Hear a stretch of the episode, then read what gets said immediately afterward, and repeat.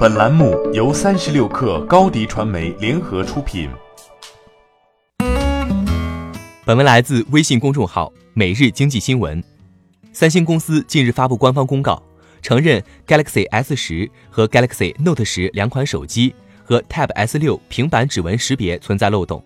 此公告引起全球多家银行警惕。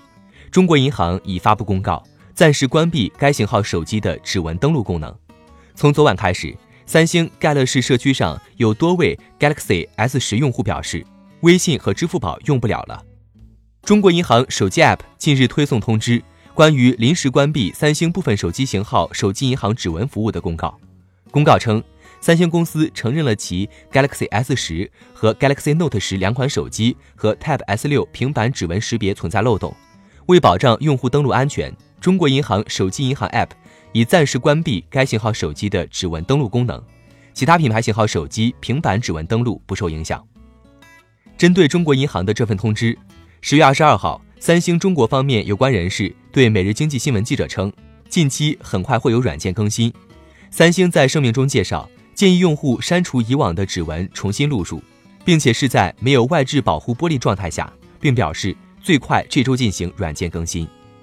央视财经昨日援引外媒报道时介绍，英国一用户在使用时无意中发现，将自己购买的硅胶保护壳放在 Galaxy S 十的手机屏幕上，即使用没有登录过的指纹也能成功解锁。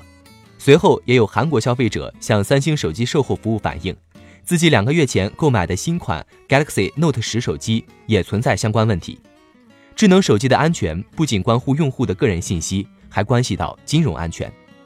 美经记者询问支付宝和腾讯客服，得到的答复均是：由于部分三星手机的指纹支付功能存在风险，为了保证用户的支付安全，已暂时关闭该型号手机的指纹登录和支付功能。用户可以通过密码进行支付。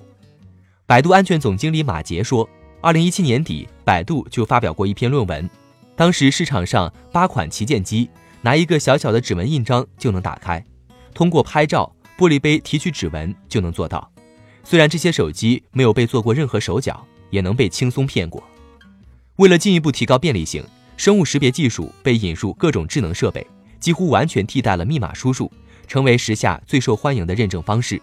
但安全与便利有时候会发生冲突。假如你对生物识别抱有戒心，这里有个小建议，那就是最好不要在手机当中的备忘录或者相册中存储敏感信息。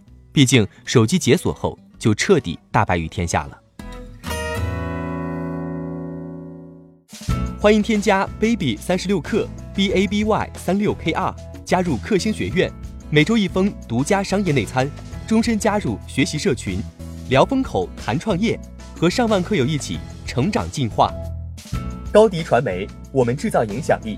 商务合作，请关注新浪微博高迪传媒。